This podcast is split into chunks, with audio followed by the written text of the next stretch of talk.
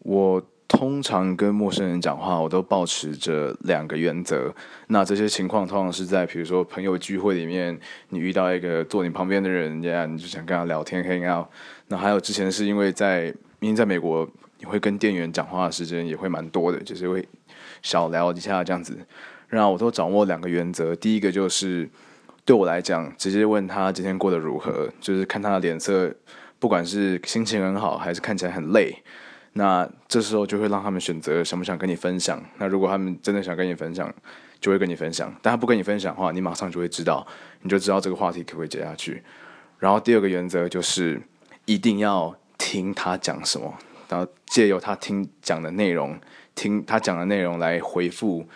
他，因为只有在对方知道你在聆听的情况下，他才会愿意跟你聊更多事情。